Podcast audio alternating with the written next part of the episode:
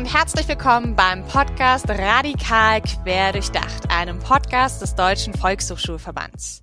Mein Name ist Adriane Schmeil und gemeinsam mit meiner Kollegin Anne Deni gestalten wir als Projektreferentin des Projekts Prävention und gesellschaftlicher Zusammenhalt diesen Podcast. Aktuell beschäftigen wir uns erneut mit dem Themenfeld digitale Lebenswelten. Meine Kollegin Anne Deni hatte in der letzten Folge Christa Gebel zu Besuch. Falls ihr die Folge verpasst habt, stelle ich euch den Link gerne in die Show Notes. Dann könnt ihr die Folge nochmal nachhören.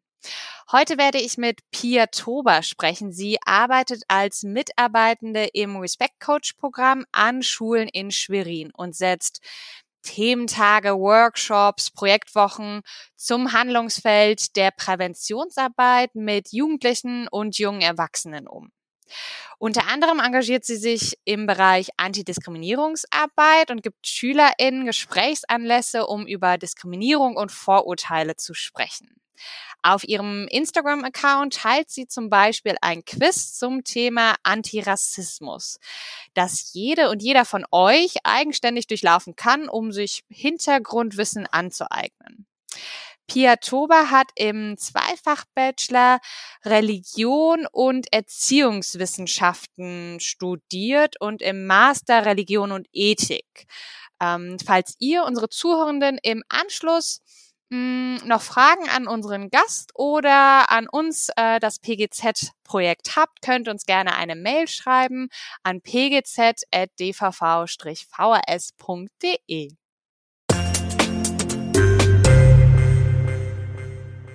Herzlich willkommen, Pia. Schön, dass du dabei bist im Podcast.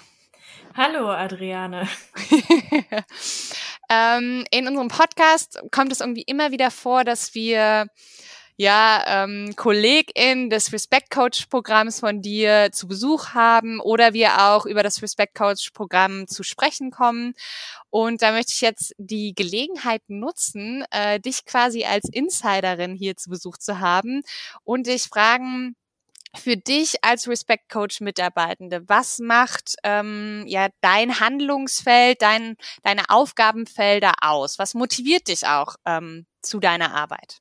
Ja, das ist eine echt große Frage, weil das äh, Respect Coaches Programm ist wirklich sehr, sehr vielfältig. Und es gibt auch, was heißt so viele von uns, ne? Es sind begrenzte Standorte und so weiter, aber ähm, dadurch, dass man sich auch bundesweit vernetzt, bekommt man ja auch ein bisschen mit, dass irgendwie jede Person das wieder auch anders umsetzt. Ähm, für mich ist es total wichtig, immer diesen Blick auf Demokratiebildung zu haben.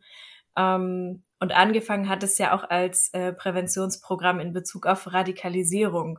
Und auch da äh, immer wieder den Blick drauf zu werfen ne? und zu schauen, okay, was kann ich tun, damit es Menschen nicht dazu bringt, sich in irgendeiner Art und Weise zu radikalisieren. Genau, Präventionsarbeit ist halt, um es alles nicht dazu zu kommen zu lassen. Genau. Mm, mm. Wenn du thematisch auf deine Workshops schaust, mit welchen Themen beschäftigst du, du dich in, in der praktischen Arbeit mit den Jugendlichen? Also, da wir ja an Schulen arbeiten oder ich auch an Schulen arbeite, ist es da auch immer ein bisschen einfach auch auf das Entgegenkommen von den Lehrkräften ähm, zu achten und Natürlich kommen da auch viele Themen, die einfach um das menschliche Miteinander gehen. Ne? Das heißt, Projekte, die irgendwie den Klassenzusammenhalt stärken, ähm, genau, aber auch den Blick darauf richten, was, was können die Einzelnen tun, ja, damit eben niemand diskriminiert oder ausgegrenzt wird. Mhm.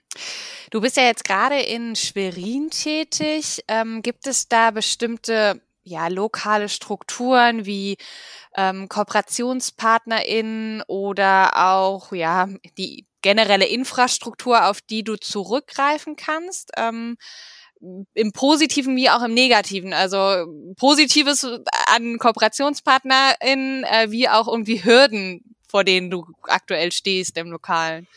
Ja, Hürde, äh, soll ich anfangen? Nein, das Negative zuerst. Nein. Es ist so in Schwerin, wir sind in Mecklenburg-Vorpommern, eigentlich ist es hier die zweitgrößte Stadt. Ähm, aber wir haben keine Universität und irgendwie ist dadurch alles recht kleinstädtisch so und so sind auch die Strukturen. Ähm, attraktivere Großstädte sind nicht so weit weg wie jetzt Hamburg oder Lübeck. Auch Berlin ist gar nicht so weit weg am Ende. Ähm, und deshalb gibt's jetzt hier nicht den Megapool an Fachkräften, die politische Bildung anbieten zum Beispiel. Ähm, das heißt, da ist man auch darauf angewiesen, sich selbst in viele Themen äh, reinzuarbeiten. Was es hier doch für sinnvolle ähm, Kooperationspartner und Partnerinnen gibt, sind halt lokale Akteure wie Musiker oder Künstler ähm, zum Beispiel. Aber ich habe auch im Kreis meiner Kolleginnen und Kollegen äh, Leute, mit denen ich sehr gerne zusammenarbeite. Zum Beispiel, wenn es ums Thema Medien geht oder ja, ich habe aber auch schon mit meiner Kollegin, die eigentlich in der Fachstelle Schulden arbeitet, auch schon Instagram-Beiträge zusammen gemacht, weil wir geschaut haben, wo ist eigentlich die Schnittmenge auch zwischen Respekt und menschlichem Miteinander, wenn man sich zum Beispiel mal die Sozialabgaben anschaut, äh, auf unserem Lohnbescheid sozusagen. Ah, also das heißt, du wirst richtig kreativ so an ähm, möglichen Konzepten der Zusammenarbeit. Ja, tatsächlich. Also ich schaue auch immer, äh, okay, wie passt jetzt dieses Thema auch ins Programm so ein bisschen? Ne? Also ich meine, wenn ich Gruppenangebote mache, dann muss man das ja auch nochmal äh, wirklich beantragen und begründen alles. Bei einem Instagram-Beitrag geht das ein bisschen unkomplizierter, dass ich da einfach auch Querverbindungen ziehen kann. Aber ich finde das sehr wichtig, eben sich auch anzuschauen. Auch gerade das Wort Respekt ist ja so groß in diesem Programm. Und das schließt sich fast an jeden Lebensbereich irgendwie an, auch wenn man Umwelt betrachtet oder andere Themen. Mhm. Ich hatte es ja gerade in meiner Anmoderation schon gesagt, dass ähm, du einen Instagram-Account nutzt, beziehungsweise du hast es gerade selber nochmal angesprochen. Ähm, du nutzt diesen für berufliche Zwecke. Hast du dich im Vorfeld irgendwie damit auseinandergesetzt, ähm, was es für Regeln oder was es für Handlungsempfehlungen gibt, wenn man so einen Account für berufliche Zwecke nutzen, nutzt? Also ich habe eigentlich angefangen mit dem Instagram-Account, weil ich wusste, dass zum Beispiel meine Kollegin aus der Straßensozialarbeit damals äh, auch sehr erfolgreich so einen Instagram-Account hatte, wo sie auch einfach mit ihren Jugendlichen dann hin und wieder in Kontakt war oder auch spontan mal für Veranstaltungen dann sehr schnell äh, Leute zusammen hatte oder so. Ähm, und man so auch einfach ein bisschen Öffentlichkeitsarbeit machen kann. Ne? Man kann ein bisschen zeigen, was macht man eigentlich im Alltag. Und so ist es bei mir auch entstanden. Äh, ja, vor Corona fing ich damit an, im Januar 2020. Und dann äh, kam so dieser Lockdown und dann fing ich plötzlich an, Content äh, zu kreieren. Ne?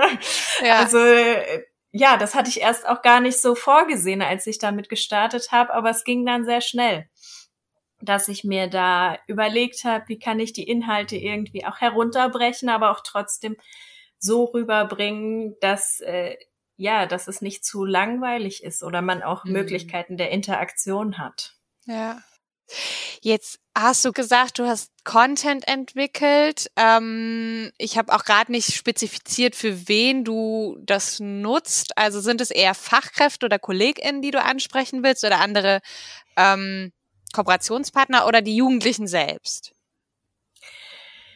Ja, äh, das ist ein soziales Netzwerk und da ist man auch irgendwie in diesem Netz drin und kommt nicht raus. Man kann jetzt nicht sagen, ich möchte nur für diese eine Zielgruppe da sein. Also natürlich war mein anfänglicher Gedanke, ich würde gern so viele Schülerinnen und Schüler aus Schwerin äh, erreichen, wie ich kann. So, aber da, allein es hat nicht nicht alle Jugendlichen haben Instagram oder, oder ein Smartphone, benutzen regelmäßig soziale Netzwerke oder sowas. Allein das, deshalb funktioniert es nicht und es hat sich sehr schnell entpuppt, dass es auch eine ganz große Fachkräftevernetzung ist, so. Und das finde ich schon auch wirklich sehr hilfreich. Ja. Ähm, kannst du vielleicht beispielhaft irgendwie was darstellen oder was äh, unseren Zuhörenden mitgeben, was du als äh, Inhalte entwickelt hast auf der ähm, auf Instagram? Ui. Jetzt, jetzt müsste ich mein Feed mal angucken, um da etwas auszuwählen. Nein. Ähm, ja, oder ich kann erzählen, was, ähm, wie das in den Stories zum Beispiel abläuft. Ne? Stories sind bei Instagram quasi äh, Bilder oder kurze Videosequenzen, die über 24 Stunden auf dem Profil aktiv sind. Man kann sie auch im Nachhinein abspeichern, aber eigentlich ist es etwas, das wieder verschwindet.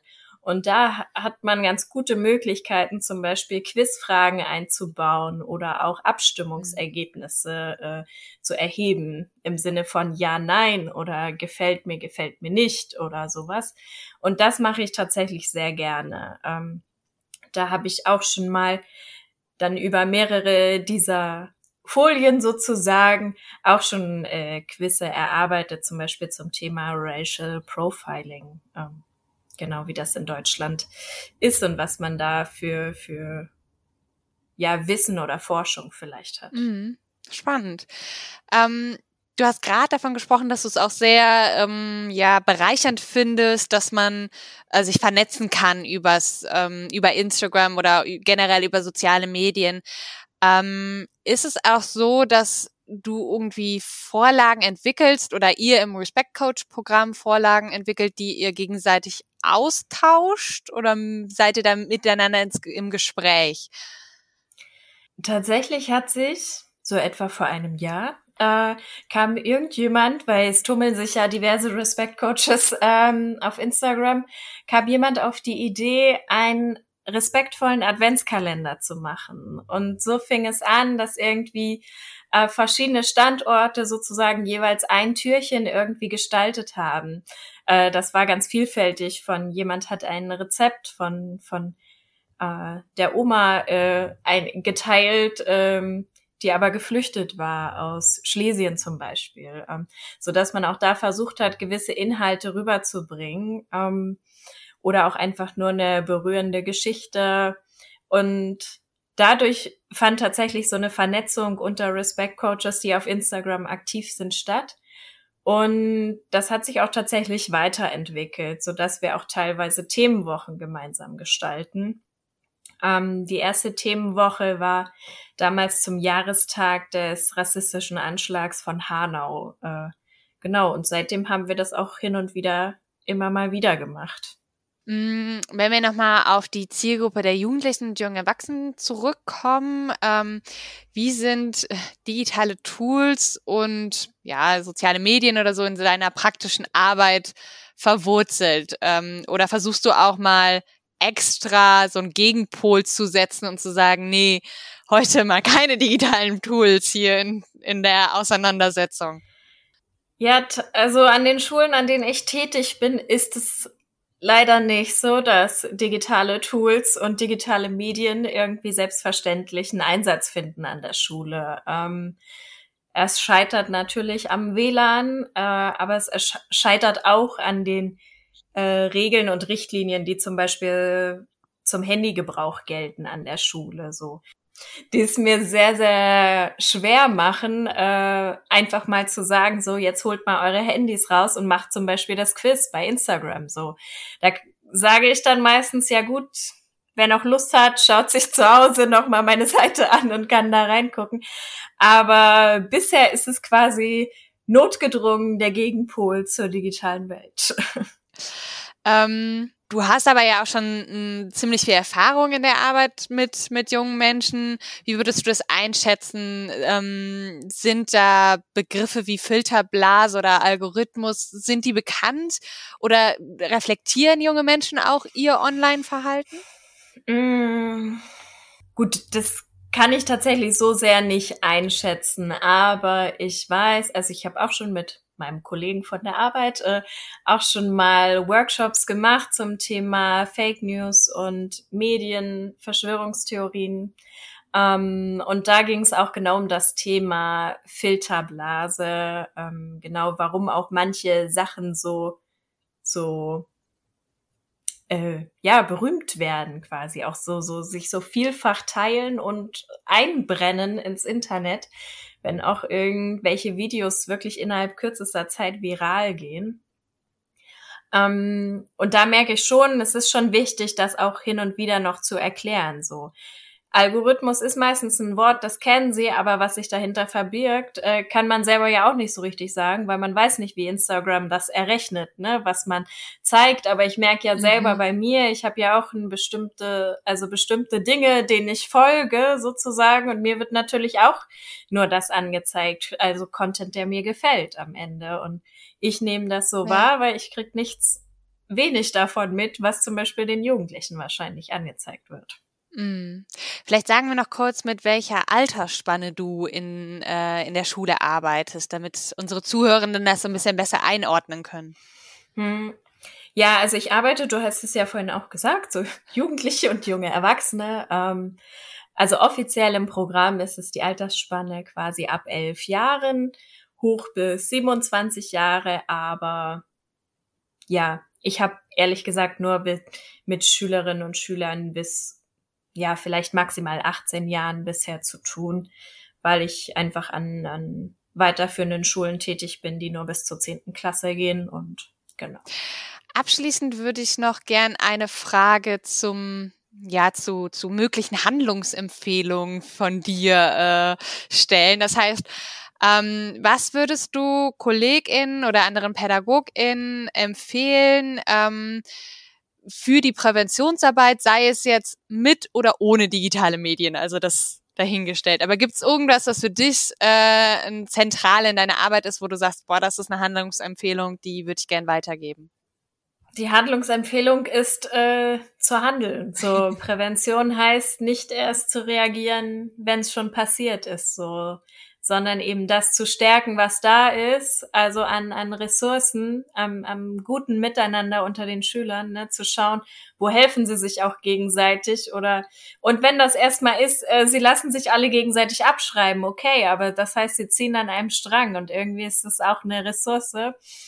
Ähm, genau, oder wenn die Ressourcen eben noch nicht da sind, eben Angebote zu machen, dass sie sich erst entwickeln können, um sie dann zu stärken. Das ist so, genau. Weil, weil ich oft damit zu tun habe, dass eben erst so der Hilferuf kommt, wenn irgendwas vorgefallen ist und so weiter. Und dass dieser Präventionsgedanke eben wirklich besser verankert wird. Das würde ich mir wünschen.